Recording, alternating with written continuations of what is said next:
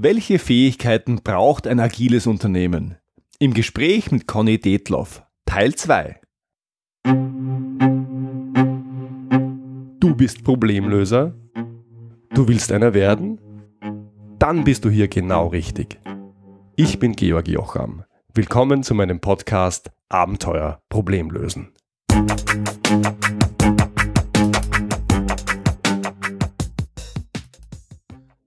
Heute gibt es den zweiten Teil meines Gesprächs mit Conny Detloff. Conny ist, wenn man so will, das agile Aushängeschild des Versandhändlers Otto. Und als studierter Mathematiker hat er eine sehr profunde Meinung zu vielen der heute, naja, gehypten Themen wie zum Beispiel Agilität, Komplexität und künstliche Intelligenz. In der heutigen Fortsetzung unseres Gesprächs geht es um Agilität und was ein agiles Unternehmen eigentlich ausmacht. Es geht um fernöstliche Kampfkunst und was wir daraus für unsere Unternehmen lernen können. Und schließlich geht es darum, welche Menschen Conny Detloff für das Unternehmen Otto anspricht und sucht. Der erste Teil unseres Gesprächs hat mit der Frage geendet, warum Unternehmen so schlecht und Unternehmer so gut darin sind, komplexe Probleme zu lösen. Hier die Antwort. Ja, auch da meine Beobachtung. Ich glaube, Unternehmer äh, haben den Vorteil, Unternehmer haben einfach so in sich so eine Art Mindset, dass sie sagen, ich übernehme Verantwortung für das, was ich tue. Also ich übernehme Verantwortung für meinen Erfolg. Das machen ja fast alle Menschenketten, logischerweise. Aber auch für meinen Misserfolg. Und es bedeutet ja Folgendes. Immer dann, wenn ich, und das merke ich ja, wenn der, wenn der Schrei groß ist nach Methodik, na, sag mir mal bitte Best Practice, um Probleme zu lösen. Methoden kann ich aufschreiben. Das heißt, ich kann komplizierte Anteile eines Problems mit Methoden lösen. Wenn ich aber komplett sage, ich möchte mein Problem jetzt irgendwie, und da bin ich wieder beim Outsourcen, in Methodik, in Best Practice outsourcen, heißt es automatisch, ich trivialisiere ein Problem, was ich löse, teilweise unbewusst, in 100% beschreibbare Anteile. Mhm. Und damit habe ich auch schon ein transformiertes Problem was eigentlich nicht mein ursprüngliches Problem ist, was ich lösen möchte. Das, ne, wenn, wenn ich das unbewusst tue, ist das schlecht. Warum machen die meisten Menschen das gerne? Weil dann haben sie auch die Verantwortung outgesourced an eine Methode. Wenn sie dann merken, shit, ich kann das Problem ja gar nicht lösen, dann sagt, dann sagt man sehr, sehr gerne, ja, die Methode ist auch scheiße. Ich brauche eine andere Methode. Mm, mm. Ne? Best, Best Practice war Mist. Das heißt, man kommt nie dazu zu sagen, nee, ich habe einen Fehler gemacht, weil dafür braucht man Mut. Und ich glaube, das ist der entscheidende, der, eine der entscheidenden Gründe, warum, warum Unternehmer so gut sind. Also Leute, die sagen, ich übernehme komplett Verantwortung für das, was ich tue.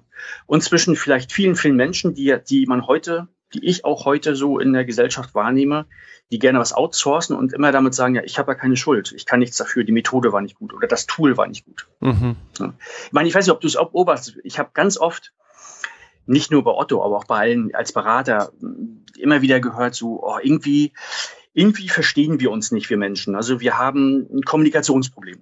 Ja, no? eindeutig. Zwischen, zwischen Teams und so weiter. Und die erste, die erste, der erste Impuls, den ich mir wahrnehme, ist, du sag mal, welches Tool nehmen wir einfach eigentlich? Und da geht's schon los. Man, man, man, man, man macht ein Outsourcing in ein Tool hinein und glaubt, wenn ich ein Tool, ein neues Tool habe, ist mein Kommunikationsproblem gelöst. Was wir dabei aber vergessen ist, dass Kommunikation an sich ja etwas sehr, sehr Menschliches ist. Ne? Also da ist ja, hat er ganz, ganz viele komplexe Anteile, mhm. die ich nicht beschreiben kann. Also die Maria Bruckner aus Österreich, die sagt ja auch so schön, äh, Kommunikation ist Glückssache. Wenn sie gelingt, haben wir Glück. In der Regel gelingt Kommunikation gar nicht, mhm. weil ich gar nicht 100 Prozent weiß, auch jetzt, wenn wir jetzt reden. Also wir benutzen natürlich Begriffe, die teilweise vergemeinschaftet sind, aber trotzdem sind wir nicht sicher, ob wir uns wirklich 100 Prozent verstehen. Mhm. Ja, und, mhm. und das ist der Punkt. Wenn man sich das mal bewusst macht, dann geht man, glaube ich, auch viel, viel differenzierter mit Problemen um. Wenn man sagt, viele, viele Sachen verstehen wir einfach nicht, weil wir sie nicht beschreiben. Also können wir sie bestenfalls handhaben. Aber das ist eine Geschichte, damit kommen wir irgendwie nicht gut klar, weil wir ja auch da wieder beginnen mit den Naturwissenschaften äh, der, der Francis Bacon hat es ja damals gesagt. Ähm, eigentlich ist ja das, der hat er gesagt, der Sinn der, der Naturwissenschaften besteht darin, nicht nur die Natur zu verstehen, sondern Macht über die Natur zu gewinnen. Ne? Mhm. Und das ist so ein bisschen, der Mensch ist Gott. So, der Mensch muss alles beschreiben können. Da, es muss doch die Weltformel geben. Das ist irgendwie so in uns drin. Das ist unsere westliche Gesellschaft. Und deshalb können wir nicht gut damit umgehen, wenn wir sagen, das wissen wir nicht. Das können wir nicht beschreiben, keine Ahnung. Wir können es nicht managen. Ja. Und ein Unternehmer, glaube ich, der macht es. Der ja. hat für sich an, andere Techniken entdeckt, die er ausführt, um um damit leben zu können, um mit solcher Ungewissheit, mit solcher Unsicherheit leben zu können. Ja. No? Ich, ich, wenn ich da was ergänzen darf, ich beobachte zweierlei. Beim Unternehmer sehe ich das Thema Verantwortung wie du ähm, und dass er, dass, dass es ihm als Unternehmer erlaubt ist, Dinge auszuprobieren, dass er Dinge aus dem ja. Bauch machen darf, weil es ist sein Geld, mhm. es ist sein Unternehmen und wenn es daneben geht, mhm. dann darf er sich beschweren und dem anderen die Schuld geben, aber letzten, letzte mhm. Konsequenz ist er zumindest derjenige, der, der die Verantwortung äh, monetär trägt, weil es seine Firma, die vor die Hunde geht. Und in Unternehmen haben wir es uns, glaube ich, angewöhnt, äh, ja, sehr durchgängig und logisch zu argumentieren und das genau. ist das Thema Accountability. Und Accountability habe ich verstanden, ist weniger, nämlich Unternehmen, weniger ich bin dafür verantwortlich, was passiert, sondern ich bin dafür verantwortlich, dass das, was, was ich tue, logisch ist. Ja, und genau. ähm, das heißt, es ist okay, äh, wenn das Produkt floppt, wenn ich auf dem Weg zum Produkt äh, alles richtig gemacht habe, die Experten befragt habe, die Methoden eingehalten habe, die Qualitätssicherung und das Projektmanagement war sauber. Ähm, dann äh, ist es noch immer nicht gut für meine Karriere, aber da, dafür wird man nicht niemand köpfen. Richtig. Aber wenn ich hergehe und sage, ich habe eine Idee gehabt, ich habe mit dem Kunden gesprochen, ich kann es nicht erklären, aber ich glaube, das ist der Weg, den wir, müssen wir mhm. gehen, dann wirst du gefeiert, wenn es ein Erfolg ist und wenn du, wenn du, äh, wenn es kein Erfolg ist, wirst du getötet, weil du genau ja. diese, diese, diese äh, Absicherungsmechanismen ignoriert hast, die man bei uns nutzen muss. Also ich, ich denke, es ist ein großer Teil bei diesem Thema Verantwortung, auch Verantwortung gegenüber Dritten, den wir so zelebrieren in unseren Unternehmen. Der Vorstand gegenüber dem Aufsichtsrat und der Hauptabteilungsleiter mhm. gegenüber dem Vorstand und so runter die ganze Hierarchie. Absolut. Da fällt mir auch ein gutes Beispiel ein, weil du das gerade gesagt hast. Wir versuchen immer, immer so vieles logisch zu begründen. Ich habe bei uns einen Mensch, bei uns im Bereich, den ich vor Ort gewinnen konnte, der hat eine Gabe, hm, der kann der kann unglaublich gut mit Menschen umgehen. Also der hat die Gabe, Menschen, ich sag mal so, gar nicht, gar nicht schlimm gesagt, zu lesen. Also der versteht Menschen, der versteht Strömungen in Meetings mhm. und der hat halt auch Teams zusammengebracht, die vorher jahrelang nicht miteinander geredet haben. Super. Und dann habe ich die Frage gekriegt, sag mal, wie macht denn der das? Und dann sage ich, keine Ahnung. Da habe hab ich dann gesagt, also immer, wann, was auch immer ich dir sage, wird nicht ansatzweise das widerspiegeln, was der kann. Warum? Das, was der eigentlich tut, ist nicht beschreibbar.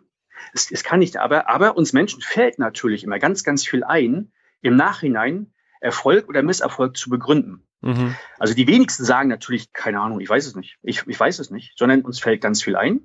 Und aus diesem, was man dann aufschreibt, was aber nicht ansatzweise mit der eigentlichen Situation zu tun hat, daraus bauen wir dann Methoden und Best Practice und mhm. glauben mhm. und glauben dann, wow, beim nächsten Mal mache ich das dann so, wie ich es da aufgeschrieben habe.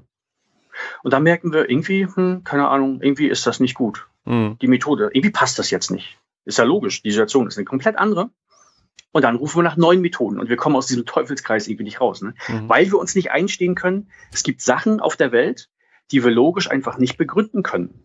Ja, ja. Das, ja da, da, da, hören, da hören wir da nicht auf, sondern wir, wir forschen weiter. Das muss doch gehen.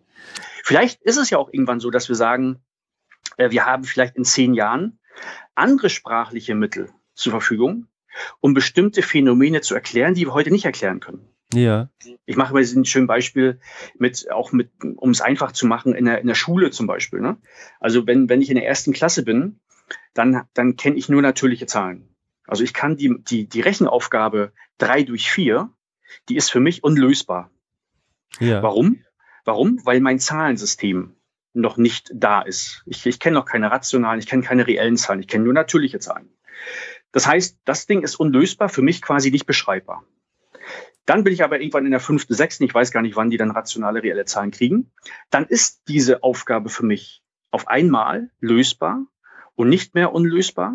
Sie ist beschreibbar für mich, weil sich meine, mein, meine sprachlichen Mittel weiterentwickelt haben. Na, ich mhm. bin, ne? und so beschreibe ich für mich auch Komplexität. Die ist für mich total subjektiv. Wenn ich sage, ein Problem ist für mich komplex, dann sage ich damit automatisch für mich, mir persönlich fehlen sprachliche Mittel, um dieses Problem zu beschreiben. Mhm. Es kann aber sein, dass es einen anderen Menschen gibt, der dieses sprachliche Mittel hat, der das Problem beschreiben kann und für den ist es dann nicht mehr komplex. Kann sein, kann sein. Ne? Mhm, mhm, das kann sein. Eine häufige Antwort, nein, nicht häufig, eine moderne Antwort auf äh, komplexe Umfelder. Oder lass, lass mich noch ein Beispiel sagen, weil du gerade gesagt hast, wir können es im Nachhinein rationalisieren. Ich glaube, das, das, das klassische Beispiel, und das kann man an der Stelle auch nennen, sind Märkte und vor allem Finanzmärkte, weil die so unglaublich gut quantitativ beschrieben sind. Das heißt, da gibt's alle Daten und alle Trading-Vorgänge sind erfasst und man, man weiß alles über diese Märkte. Ähm, und äh, also und man, man kann heute genau erklären, warum es den Crash 2007, 2008 gegeben hat. Es mhm. gibt noch unterschiedliche Erklärungsansätze, aber es wird sich einer historisch durchsetzen. Ähm, nur den hat keiner 2007 oder 2006 gekannt. Beziehungsweise hat es ja. ein paar gegeben, aber das waren halt Scharlatane und das waren wirklich Scharlatane, weil sie wussten es in Wirklichkeit auch nicht. Das waren nur diejenigen, mhm. die eine Hypothese gebildet hat, die man im Nachhinein nein, als die richtige akzeptiert hat. Und mhm. ich denke, wir werden das genau das gleiche bei Bitcoin sehen. Mhm. Äh, äh, also man frage mich bitte nicht, wann und bei welchem Punkt, ob das jetzt bei 20 oder 100.000 Dollar Kurs ist und es werden auf dem Weg dorthin äh, sehr viele Menschen reich werden und im Anschluss sehr viele Menschen sehr viel ärmer. Und man wird einen Grund finden, warum es den Crash zu welchem Zeitpunkt gibt. Und wenn es keinen Crash gibt, dann wird es auch dafür einen Grund geben. Man wird es erklären können, aber die Erklärung wird nicht die richtige sein. Und ich glaube, das ist so ein typisches ja Phänomen, das man immer in komplexen ähm, Situationen sieht und auch bei allen Unternehmen. Du hast äh, tolle Geschichten, warum Unternehmen erfolgreich sind und wenn du ein bisschen am Lack kratzt, dann siehst du, nein, das ist eine schöne Geschichte und diese identifikationsbildend und gut, aber hat mit der Realität relativ wenig zu tun. Ähm, du könntest auch fünf andere Geschichten erzählen. Ähm, die Situation war komplex und mhm. sie, sie, du kannst sie beschreiben, aber sie beschreibt das Problem nicht. Mhm. und die genau. Geschichte ist, ist beliebig. Ich glaube, das passt da ganz gut dazu. Absolut, ja, absolut. Genau, bin ich voll bei dir. Eine häufige Antwort und eine moderne Antwort auf äh, komplexe Situationen, äh, große Projekte, vor allem auch im Software-Kontext, sind ja agile Methoden. Mhm. Und damit haben wir das nächste Buzzword, wenn du so willst. Äh, Warum brauchen wir jetzt und in Zukunft agile Methoden aus deiner Sicht? Und ist agil überhaupt eine Methode oder ist es doch eher eine Haltung? Genau, also für mich ist agil eher eine Haltung. Ne? Eine Haltung, eine Einstellung äh, zu, zu mir selbst und zu anderen. Und natürlich übertragen auf, auf die Wirtschaft. Jedes Unternehmen muss sich, muss sich fragen, warum gibt es mich eigentlich? Ich als Unternehmen muss einen Wert schaffen, was andere nicht können. Und deshalb habe ich eine Berechtigung, weiter zu existieren am Markt. Ich höre, das werde ich gleich mal ausführen, aber ich höre immer sehr gerne auch natürlich auch bei Otto, wir müssen jetzt agil werden. Und dann frage ich immer, was heißt denn das? Und dann kommt ganz, ganz häufig so eine, so eine Beschreibung wie, wir müssen schneller werden. Und allein der Begriff, der ist für mich irgendwie so kontextlos. Dann sage ich immer so schön, aber Leute, ganz ehrlich, wir würden doch niemals einen Fußballer beispielsweise dafür abstrafen, dass er nicht so schnell ist wie, wie Bolt wie irgendein Sprinter. Warum nicht? Weil er es doch gar nicht sein muss. Der muss gar nicht so schnell sein wie ein 100-Meter-Sprinter, sondern der muss nur schnell genug sein, also schneller als der Gegenspieler bestenfalls. Mhm. Ne? Und da kommt der Kontext mit rein. Und da haben wir angefangen, diesen Begriff agil bei Otto neu zu definieren und vor allem sehr, sehr einfach zu definieren. Dann haben wir gesagt, okay, welche Fähigkeit muss eigentlich ein Unternehmen haben, damit man sagt, es ist agil? Da komme ja. ich dann zu Fähigkeiten wie ein Unternehmen muss seinen Kunden oder seine Kunden kennen. Ein Unternehmen oder im Unternehmen muss bekannt sein, welche Wünsche, Bedürfnisse oder welche Probleme haben eigentlich unsere Kunden. Die dritte Fähigkeit, es reicht ja nicht nur die zu kennen, sondern man muss auch in der Lage sein, im Unternehmen die Probleme, Wünsche, Bedürfnisse besser als alle anderen auf dem Markt zu bedienen zu können. Probleme zu lösen, Wünsche, Bedürfnisse zu bedienen zu können. Und die vierte Eigenschaft, auf diesem Weg muss ich stetig besser werden. Also ich darf nicht aufhören, über meine Kunden nachzudenken, sondern ich muss stetig besser werden, stetig besser werden wollen und damit auch den Markt gestalten. Und das ist für mich agil. Nicht mehr und nicht weniger. Jetzt fragst, jetzt, wenn man jetzt fragt, okay, ja, das mussten doch Unternehmen schon immer, dann sage ich ja klar. Logisch. Also eigentlich ja. Ähm, Unternehmen mussten schon immer agil sein. Nur, irgendwie haben wir in den letzten zehn Jahren gemerkt, oh Gott, oh Gott, oh Gott, Effizienz alleine reicht nicht mehr aus. Jetzt müssen wir als Unternehmen ja auch noch dummerweise den Markt gründen. Wir müssen unsere, unsere Kunden verstehen. Früher mussten wir das gar nicht. Mhm. Da gebe ich dir auch ein Beispiel. Bei Otto war es halt so, kennst du bestimmt auch, früher gab es halt zweimal im Jahr einen Katalog. Diese mhm. dicken Kataloge. Ja, klar. Ähm, zweimal im Jahr. Das heißt, was war früher, was hat man früher vorgefunden? Der Optionsraum an Handlungen für Kunden, wenn sie Kleidung kaufen wollten, der war sehr, sehr gering. Also entweder ich bin in meinem Ort in die Stadt gegangen und da gab es so einige Geschäfte, da konnte ich mir eine Jeanshose kaufen. Oder ich habe zweimal im Jahr in den Katalog reingeschaut und habe mir da dann irgendwas gekauft. Mhm. Viel mehr gab es früher nicht. Das war natürlich für Unternehmen, so wie für Otto, ein Schlaraffenland. Warum?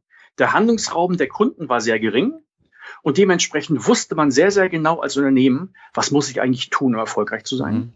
Ne, ich muss nur effizient sein. Ja. Und das hat sich geändert natürlich. Und dementsprechend wird auch das Thema agil so immer mehr so in den Vordergrund gehoben. Ne? Das finde hm. ich persönlich total spannend, weil ich, ich habe das, was du gerade beschrieben hast, die, die äh, Punkte, die Kernfragen, die ein Unternehmen beantworten muss, um agil zu sein. Ich habe das gelesen und habe mir gedacht, hm. äh, ich verstehe das, nur hm. Wenn das agil ist, dann bin ich schon immer agil. genau. Zumindest soweit ich unternehmerisch denke manchmal ja. bewusster, manchmal weniger bewusst, weil das ist genau das, was mein Handeln leitet und wenn ich das nicht tu, tue und das nicht bin, dann bin ich nicht erfolgreich.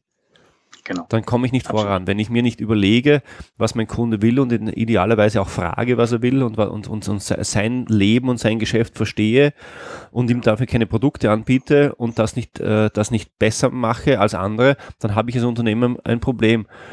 Genau. Das finde ich persönlich spannend. Was ist dann zu halten von agilen Methoden wie Scrum?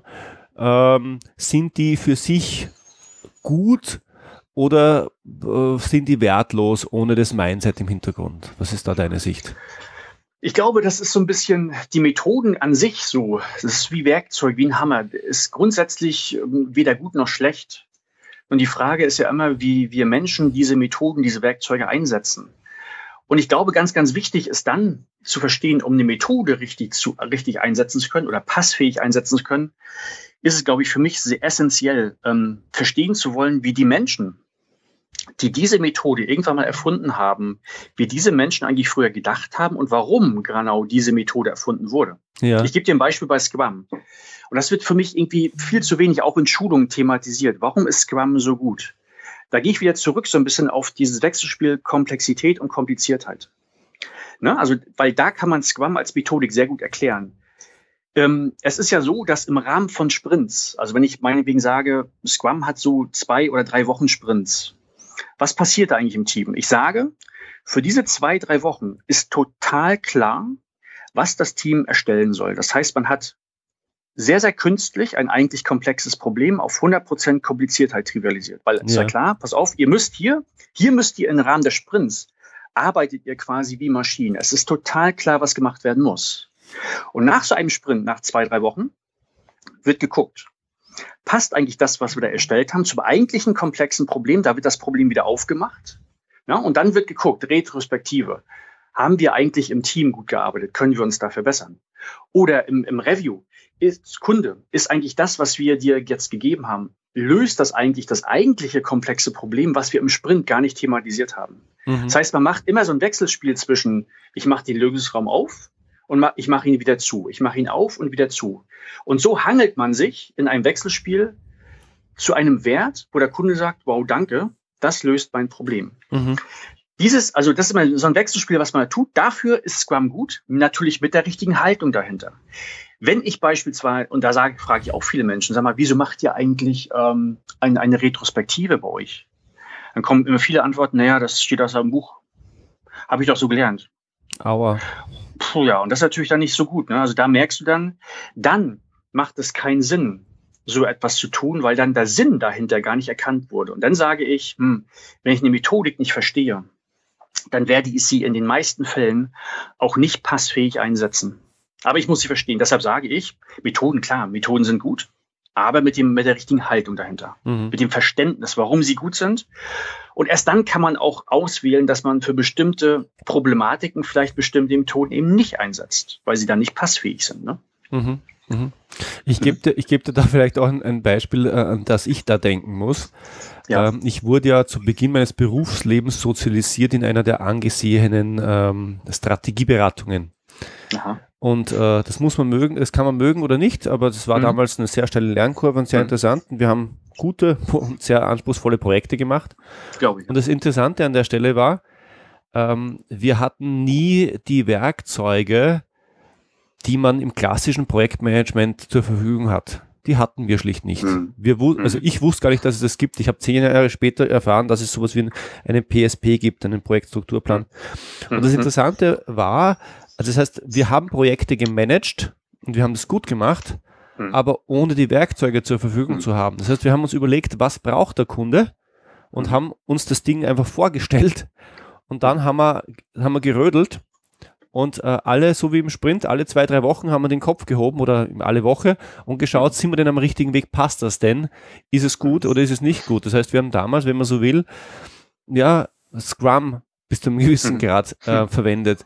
Und cool. Äh, ich war vollkommen überrascht, als ich dann in die Industrie gewechselt bin und dann habe ich PMO-Strukturen gefunden, also Projektmanagement-Organisationsstrukturen, wo mhm. Menschen damit beschäftigt waren, Methoden anzuwenden und sonst nichts. Mhm. Ja, genau. Und äh, das war für mich dann die Antithese des erfolgreichen Projektmanagements, also die Methode ohne ähm, ohne äh, das Mindset, weil da ist gar nichts dabei rausgekommen. Da wurden Projekte erfolgreich ja. Administriert, bis sie dann irgendwann mal formal abgeschlossen wurden, ohne ein Ergebnis zu erbringen. Das mhm. hat dann häufig auch gereicht. Ähm, aber ich glaube, das ist so eine ähnliche Sache, wie du sie gerade beschrieben hast. Da geht es nur um das Thema Mindset. Was will ich denn erreichen mit dem Ding? Und die Methode kann mir helfen, weil die Methode allein äh, äh, gibt ein Männlichen rundherum, aber äh, löst das Problem nicht. Absolut, ja. Ein cooles Beispiel, ja. Finde ich, find ich cool, was du gesagt hast. Hm? Ja, ich Kann ich nachvollziehen. Hm? Ich habe das, äh, ich gebe ehrlich zu, ich habe mir das ein paar Jahre lang gar nicht zuzugeben getraut, wenn man gedacht habe, was haben wir denn damals gemacht? Aber es war hm. gut. Das glaube ich, ja. ja.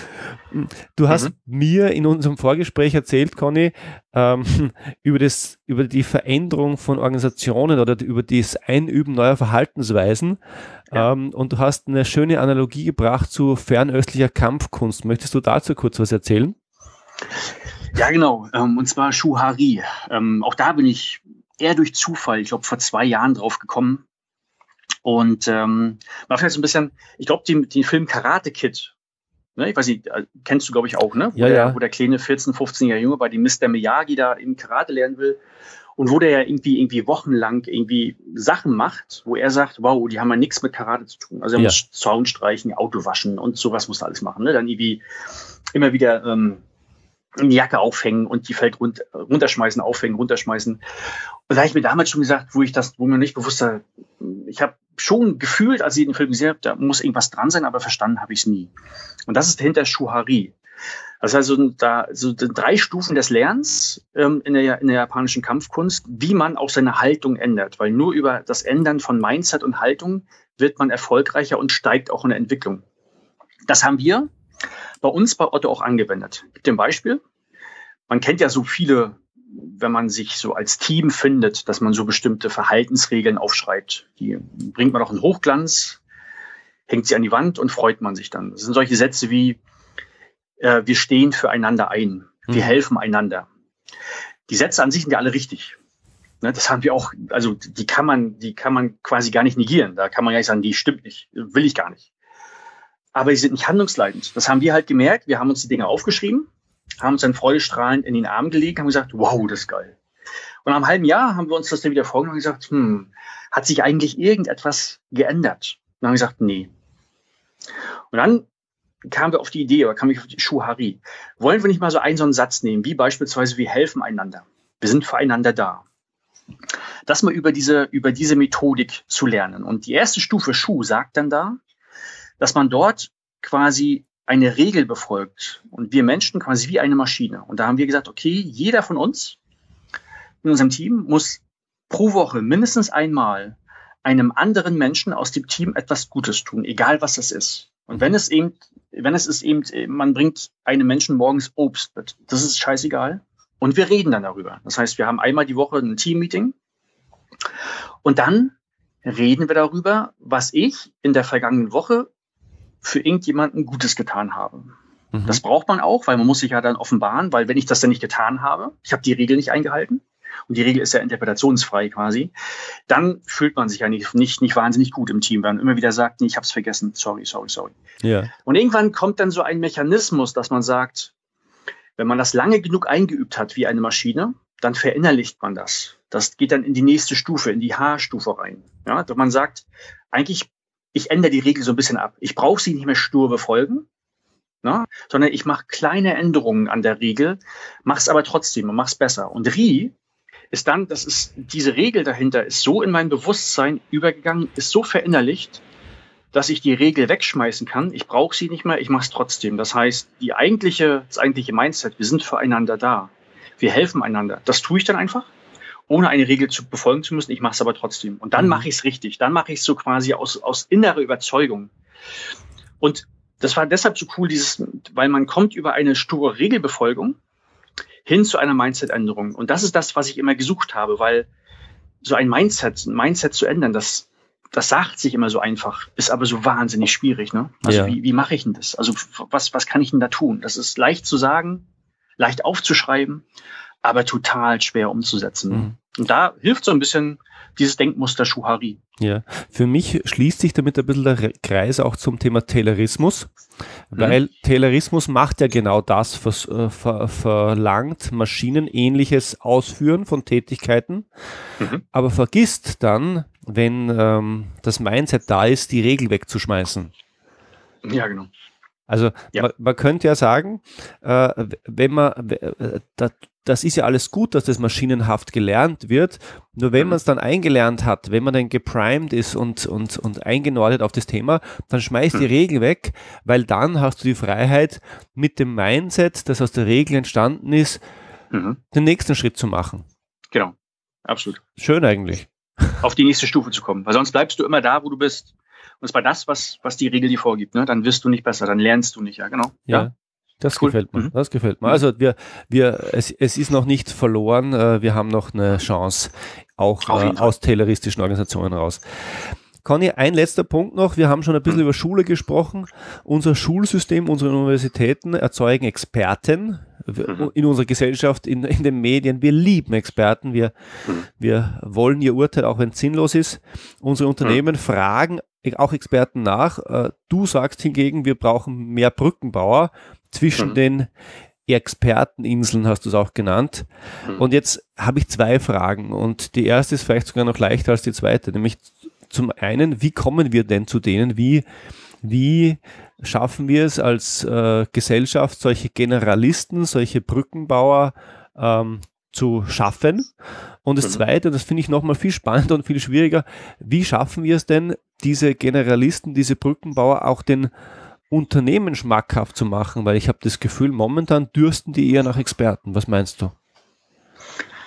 Ja, genau, das ist so. Das, das Gute ist, und das ist so meine Erfahrung, dass es immer noch Menschen gibt, mm, die, die sich über unser, die sich von unserem System nicht zu 100 Prozent so konditioniert haben. Das heißt, es gibt immer noch diese Generalisten. Es gibt die Menschen, die über den Tellerrand hinausblicken und äh, die versuche ich beispielsweise, das ist eins meiner, eigentlich meiner, meiner hauptsächlichsten Aufgaben, für Otto zu gewinnen.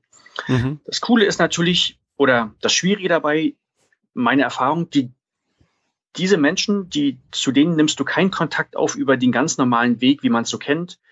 Ähm, ich mache eine Rollenbeschreibung, dann wird das irgendwo im Portal gepostet und dann können sich Menschen darauf bewerben. Genau die Menschen, die ich suche und wo ich auch glaube, die werden Otto erfolgreich machen, bewerben sich da nicht. Das sind andere Menschen. Mhm. Die denken anders.